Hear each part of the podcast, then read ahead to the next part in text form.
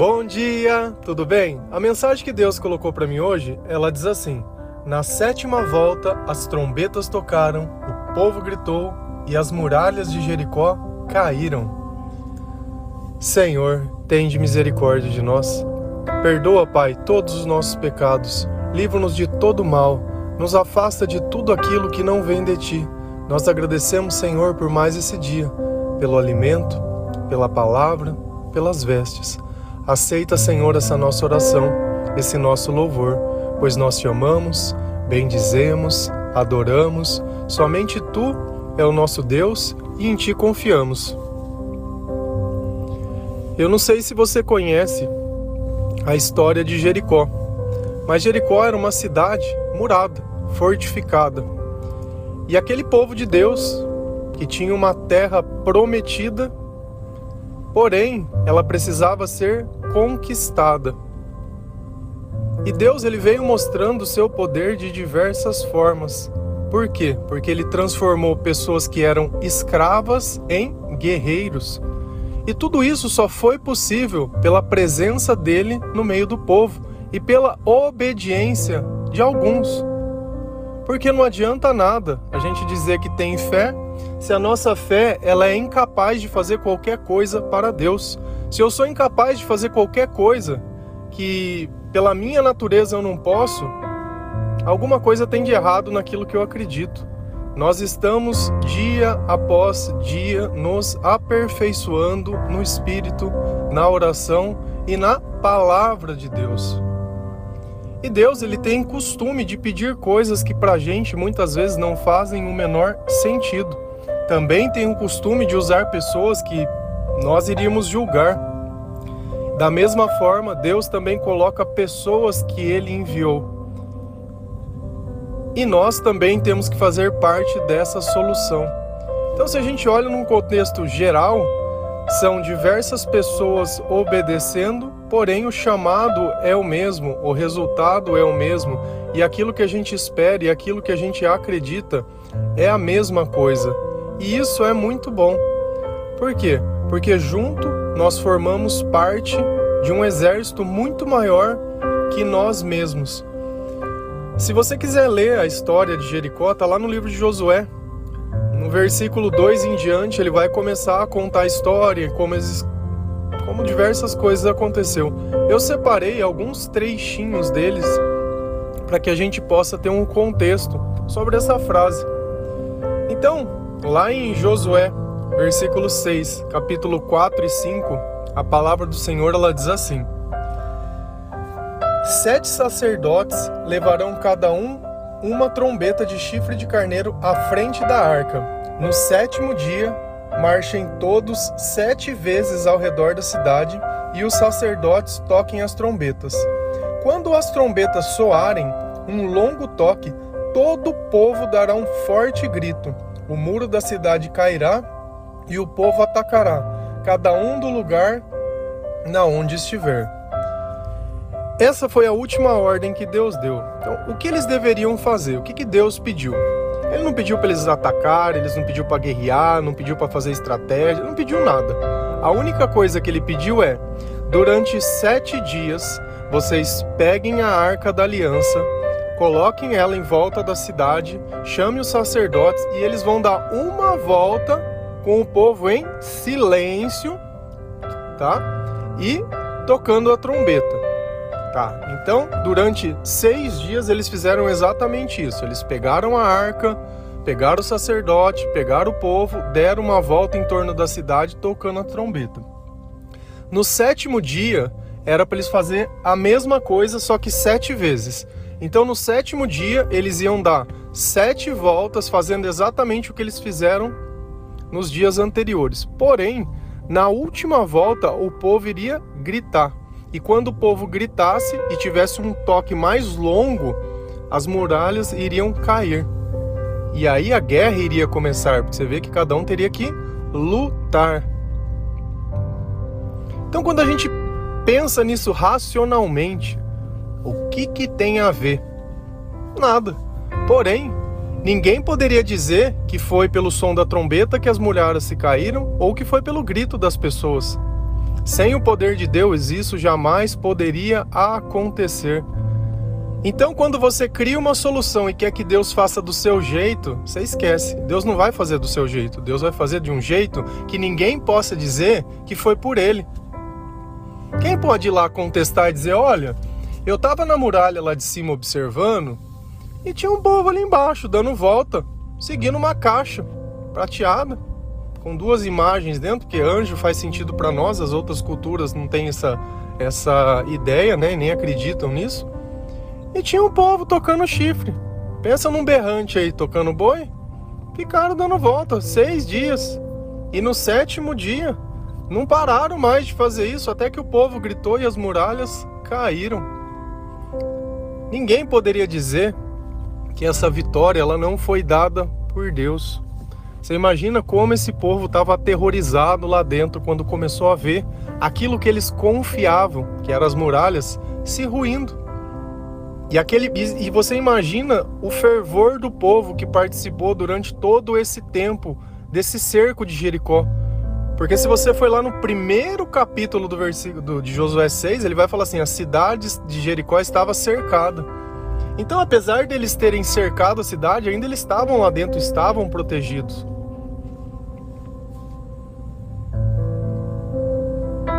E aí a gente começa a notar. Só que essa vitória, ela começou a ser preparada antes. E às vezes a gente acha que as coisas acontecem por acaso e é por sorte, que não tem um Deus pensando em todas as coisas e movendo as pessoas no lugar certo. Eu separei mais duas pessoas que ajudaram a conquistar essa cidade. Uma dessas pessoas, bem curioso que eu acho que você vai achar, foi uma prostituta. Olha só, uma prostituta ajudou o povo de Deus a conquistar uma cidade. Ajudou. E às vezes você está olhando para os teus pecados, mas não olha na transformação que Deus quer fazer na sua vida. E aí você já começa a se não sentir digno, nem capaz e nem nada. Uma coisa que a gente precisa entender: uma pessoa cheia de Deus é como se fosse o próprio Deus na terra. A partir do momento que aquela pessoa ela faz uma aliança com Deus, ela pede perdão pelo pecado e ela se arrepende, Deus não vai mais ficar olhando para trás e falar: "Ah, eu não vou usar essa daí era uma Deus usa quem tem obediência e quem permite. Agora, para para pensar.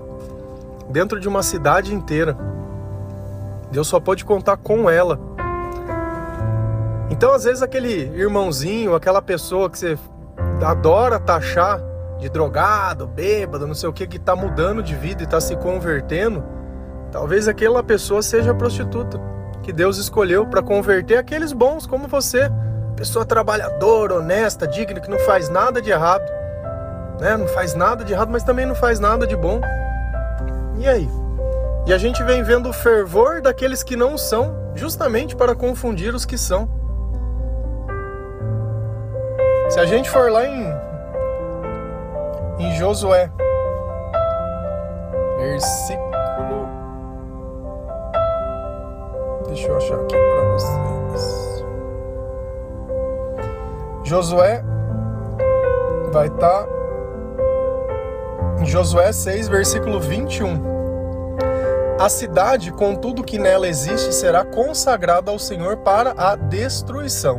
Somente a prostituta Raabe e todos os que estão com ela em sua casa serão poupados, pois ela escondeu os espiões que enviamos. Se a gente for lá em Josué 2, vai contar essa passagem. Quando os espiões chegaram lá na cidade e a prostituta escondeu elas, eles na casa dela e disse: Olha, eles não estão aqui. E olha que coisa curiosa. Nesse momento, ainda não tinha exército em volta da cidade, ela não estava sendo atacada, não estava tendo nada. Tinha duas pessoas que estavam lá sondando. E já nesse ponto, Deus já tinha firmado um compromisso com ela. E esses, essas pessoas já sabiam que essa cidade ela seria destruída. Porque disse: Olha, você ajudou a gente, o Senhor vai recompensar a tua vida vocês vão ser salvos. E, e até então ninguém sabia de nada. Isso é, é interessante quando a gente começa a olhar que quando Deus envolve pessoas, é porque já existe algo pronto para acontecer. E às vezes você está envolvido em algo e está achando que não está acontecendo nada. Cara, a vitória já foi dada. Esse é o ponto que essa prostituta ela diz: a vitória já foi dada. E a cidade inteira foi destruída, eles não aproveitaram nada. Por quê? Porque isso foi, foi uma consagração para Deus, para mostrar que aquela vitória foi feita por Deus. A única pessoa, a única família que foi poupada foi justamente a família de Raabe. E é curioso como eles fazem questão de colocar uma prostituta. Poderia ser omitido isso, não poderia? Se fosse nós contando uma história, quando a gente conta sobre o nosso passado, ou sobre os nossos erros, ou o que a gente fez, a gente não tem mania de simplesmente tirar as partes ruins, de se vitimizar, de colocar. Deus não faz isso, não. Porque quando ele demonstra o nosso caráter sem ele, fica evidente o que nós nos tornamos com ele. E esse é o ponto principal de toda a conversão. Eu não canso de dizer, olha, eu tive depressão a minha vida inteira e eu não tenho mais. A depressão era a minha prostituição? Então, não tem problema a gente ter defeitos. O problema é é, o problema está em esses defeitos permanecerem depois que nós nos aproximamos de Deus. Porque se eles permanecem, tem alguma coisa muito errada nisso. Então eles foram espiar aquela cidade, viram que as muralhas realmente eram fortificadas, que pela força deles eles não iriam conseguir. E eles estavam seguindo com o exército adiante da cidade sem muito saber o que fazer. Porém, como eu disse para vocês, a vitória ela já estava garantida. E como eu sei disso? Se a gente ir lá em Josué 5, versículo 13, a palavra do Senhor diz assim: Estando Josué já perto de Jericó, olhou para cima e viu um homem em pé empunhando uma espada. Aproximou-lhe dele e perguntou-lhe: Você é por nós ou por nossos inimigos? Nenhuma coisa, nem outra, respondeu ele Venho na qualidade de comandante do exército do Senhor. Deus já tinha preparado um comandante para o exército para aquela batalha, para coordenar aquele povo, para direcionar aquele povo, para instruir aquele povo e para que a vontade de Deus fosse cumprida de acordo com os propósitos de Deus. Josué, quando o homem disse isso, ele se prostrou ao chão e pergunta: Qual mensagem o Senhor tem? E esse homem diz a Josué: Olha, tira as sandálias dos seus pés, porque essa terra que você pisa é santa. Aquele lugar já estava santificado, já estava separado, já estava escolhido pelo Senhor, porém as pessoas não sabiam. E foi justamente por isso que Deus fez um milagre naquele lugar. E é sempre desse jeito que a gente precisa entender. Deus usa daqueles que a gente não imagina que ele usaria, envia aqueles que a gente menos esperava, para que no final aconteça o que ele quer. Então não vai ser os mais capazes, muitas vezes a solução não vai vir da onde a gente espera e não vai ser do nosso jeito. Mas o mais importante, as muralhas caíram.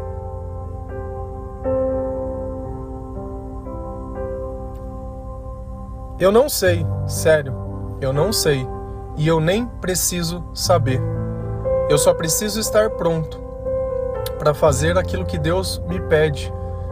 Preciso sim, nos momentos que eu tenho, livres ou não, estar sempre em oração, sempre conectado com Deus, nunca largar os atributos que Deus me ensina, não deixar que a dúvida entre ao meu coração, não permitir que o que os meus olhos veem queira ditar o que a minha fé é porque cada vez que eu vejo o mover de Deus dentro da vida desse povo e eu me coloco no lugar deles, você imagina quantos que não estavam marchando em volta daquela cidade, ouvindo a trombeta e falando: Ah, você é louco, você acha que isso daqui vai dar certo? Isso daqui não vai dar em nada.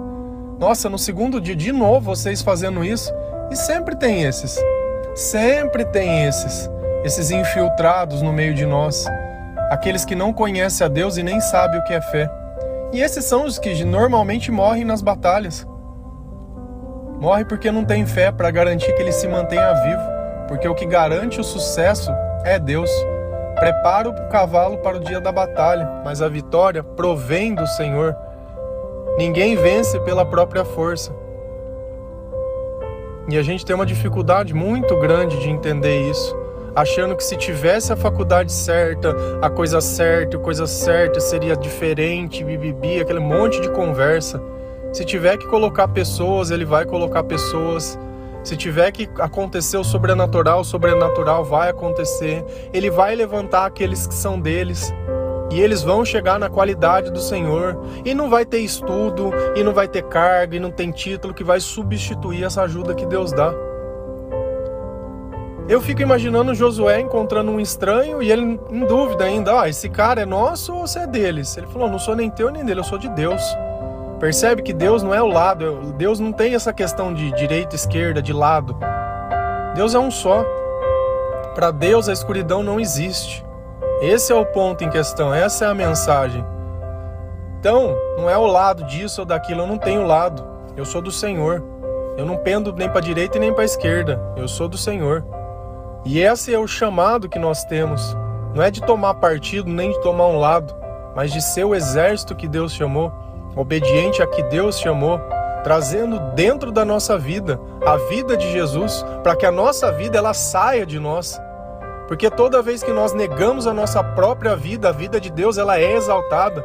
Às vezes você pensa nos teus sonhos, ai, mas eu quero isso. Cara, a tua vida não é para os teus sonhos. A nossa vida é para a gente cumprir um propósito para Deus. Enquanto você querer ficar vivendo a tua vida, você vai ser essa pessoa infeliz, triste, escrava de prazeres, de desejos. Não é à toa que numa segunda-feira muitas vezes sente vontade de beber. Eu sinto vontade de orar. Eu sinto vontade de viver. Eu sinto vontade de seguir os propósitos que Deus coloca dentro do meu coração. Eu sinto vontade de ver aqueles que não acreditam sorrindo e rindo. Sabe por quê? Porque quando as, as muralhas caírem, eu posso dizer: eu estava lá. Eu fiz parte disso. Quando Deus disse silêncio, eu fiquei em silêncio. Quando Deus disse grite, eu gritei. Quando Ele disse confia, eu confiei. E eu deixei me governar exatamente por esse mover desse Espírito. E nós não seremos abandonados, e nós não seremos destruídos, e nós não seremos esquecidos. Cada um está participando de algo que nem imagina, nem imagina. Quando Deus nos chamou, nós não tínhamos nem ideia do poder que nós tínhamos e nem de quem nós éramos. Porém, a própria caminhada, a própria luta e a própria batalha nos transformou em guerreiros. Nós passamos além daquilo que nós poderíamos suportar. E quando eu chego além, eu sei que é Deus me sustentando, porque sozinho eu não conseguiria. E não pode existir vergonha em dizer que foi por Deus, que aquilo é Deus e que nós somos de Deus. Essa é a melhor parte de tudo. Porque a partir do momento que eu pego as coisas que são de Deus e sominho e uso ao meu proveito, eu estou trazendo destruição para a minha vida. Talvez não hoje, não amanhã. Mas cedo ou tarde, cada um colhe exatamente o que planta. Exatamente. Amém? Que Deus abençoe cada um de vocês. Mantenham-se sempre firmes aos propósitos que o Senhor coloca dentro do seu coração. Não pensa que você está perdendo algo ou está ganhando algo. Com Deus não existe perca. Com Deus existe tempo, paciência, perseverança e no final, no final, ele restitui tudo quantas vezes mais for necessário para demonstrar que a tua fé não foi em vão. Se arrependa dos teus pecados, tome consciência das coisas que você ouviu hoje e aprendeu. Nós precisamos mudar de vida. Leia a palavra de Deus, ouça louvores, se afaste dessa vida que não te leva para lugar nenhum e faça parte desse exército que no sétimo dia vai gritar depois que Deus tocar a trombeta e essas muralhas elas vão cair em nome de Jesus Cristo. Amém? Deus abençoe cada um de vocês. Feliz a nação cujo Deus é o Senhor.